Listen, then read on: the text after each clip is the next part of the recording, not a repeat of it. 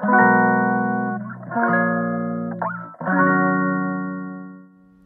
んばんは、ミネチャンネル第18回目の配信です。このチャンネルは、ちゃんみねことフードアーティストの小山みね子が、料理やエンタメ、日々の気づきを気ままにトークします。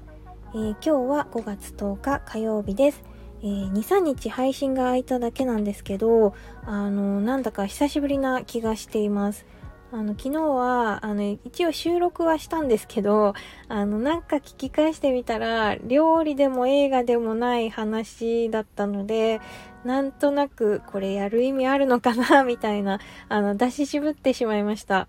まあでも、そうやって出し惜しみしたりすると、あの、どんどん明日やろうはバカやろうみたいな状態になっちゃいますよね。まずはやらないとうまくもならないし、あの、考えているだけでは、誰にも何も届かないんだよなとか思いながら、あの、take it easy でやろうっていう感じで気を取り直して今日は収録をしています。さて、えーそんな今日はですね、えー今一番会いたい人のお話をします。えー先日、ネットフリックスで、あの、映画ワンチャンスを見ました。あのー音楽をテーマとした作品が見たいなと思ったんですけど、あの、結構見てる作品が多いので、あの、まだ見てないのから消去法で選んだんですね。でも、あなたへのおすすめっていうところに、まあ、頻繁に表示されてたので、このワンチャンスっていう映画のことは知ってたんですけど、なんとなくパッケージを見る限りポップすぎるというか、あの、わかりやすすぎる感動系なのかなっていう偏見を持っていて、それで今まで見てなかったんですよね。でもね、すごく楽しかったです。あの、作品はわかりやすいこうユーモアがあって、現実世界だったら悲しくなるような事柄も割とコミカルなムードで描いてくれてるので、ピュアな心持ちで見てられます。そんなに悲しくならずに明るい気持ちで見れる感動ストーリーっていう感じです。まあ、最後までその調子で見ていられるし、わかりやすくハッピーエンドっていう感じですね。ちょっと Google で検索したあらすじを読んでみますね。えー子供の頃から典型的ないじめられっ子のポール・ポッツは引っ込み思案で今ひと今一つな容姿の、えー携帯販売員。何をやってもうまくいかない。彼の誰にも言えない夢はオペラ歌手になることだった。挫折の繰り返しに自信をなくしつつも周囲の励ましに支えながら最後の挑戦としてオーディション番組に挑む。っていう感じです。2013年に公開された作品で、えー分かりやすくサクセスストーリーですね。まあそれでですね、この作品の良さは映画を見終わった後にあるんですよね。あの、私はお恥ずかしながら実話であるっていうことを何も知らずに見てたんですけど、あのー実際の話で、まあ内容も比較的忠実に再現されていてですね、あの、電気であるっていうことをエンドロールで知りました。世界的に有名な歌手の、あの、オペラ歌手ですね。あの、ポール・ポッツさんっていう方の実話なんです。電気映画の最高に素晴らしいことはですね、その方の映画の続きっていうか、まあ、物語により一層触れられるっていう点なんですよね。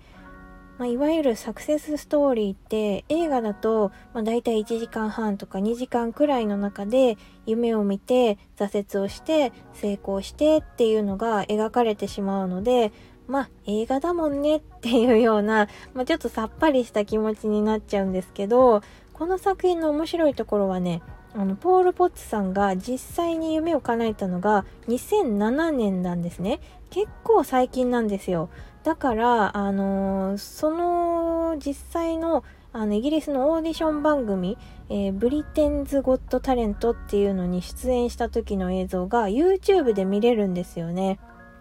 このあのオーディション番組に受かったことがきっかけであの世界的に有名なオペラ歌手になったんですけど、あの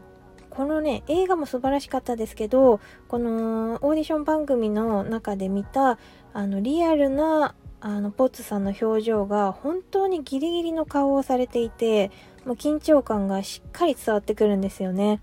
あのそん、なんて言うんですかね、全然順風満帆なんかじゃなかったんだなっていうのが、もう見て分かって、ちゃんとリスペクトできるし、わずかね、4分くらいの動画なんですけど、胸がこうギューッとなるような、込み上げるものがあるんですよね。この番組って何度か見たことがあったんですけど、あの、毎回多くの挑戦者さんが、あの、かなりバッサバサと、あの、ぶった切られていくんですよね。審査員が男女3人組なんですけど、よくそんなに怖いこと言えるなってくらい、超毒舌なんですよ。これ出るのも怖いだろうなっていう感じで。でもね、ポッツさんはね、凄まじかったです。あの、全員一致で合格。あの、会場ももちろん一体になって、こう、感動が凝縮されてるような空気になるんですよね。で、それでですね、あの、その映画を見て、YouTube を見て、で、ワクワクしながら、あの、さらにポール・ポッツさんを検索してみたんですね。アッピル、 Apple Music でも検索しました。そしたらね、もうすっかり聞き惚れてしまいまして、最近毎日オペラ聞いてます。あの、壮大な気分になりすぎちゃうんですけど、心の充足感がなんかすごくたまらなくて、まあ、エネルギーが補給できる感じがするんですよね。映画の中でもあの歌声の部分はポールさんが実際にあの吹き替えをされてるそうなんですけどやっぱりねコンサートなので歌うのとはちょっと違って吹き替えでその映像に合わせて歌うっていうのは結構難しかったっていうのをねインタビューの記事で見たりしました。ま映画の中での歌声も素晴らしいですけど、やっぱりね、歌だけで聴くのはより一層深みが増すなぁと思います。まあ、彼のコンサートに行ってみたいなーなんてね、あの、思って あの、いるんですけど、できれば日本に来日された時ではなくて、やっぱ本場のね、イタリアで聞きたいなって思いますよね。あの、バリスタとしてイタリア式のコーヒーとかお料理も少し学んだことはあるんですけど、実は、あまりイタリアに行きたいなって思ったことはなかったんですね。コーヒーやジェラートとかは、あの、アメリカとかより、イタリアの、イタリア式の方が割と好きではあるんですけど、まあ、イタリア料理よりもフランス料理とか、あと街並みの繊細さが好きだったんですね。オペラもパリのオペラ座の方がちょっと憧れは強かったんですけど、実はオペラの歴史ってイタリアが発祥だったんですね。それ知らなくて映画の中で知りました。それからね、少しずつイタリアに興味が湧いてきまして、先日メイドインイタリーの可愛いフルーツ皿を買ってみたりしました。これにフルーツとかアイスクリーム乗せて、まコーヒーかけてアフォガードとか食べたら最高だなーなんて思いながら、ちょっとイタリアかぶれを楽しんでます。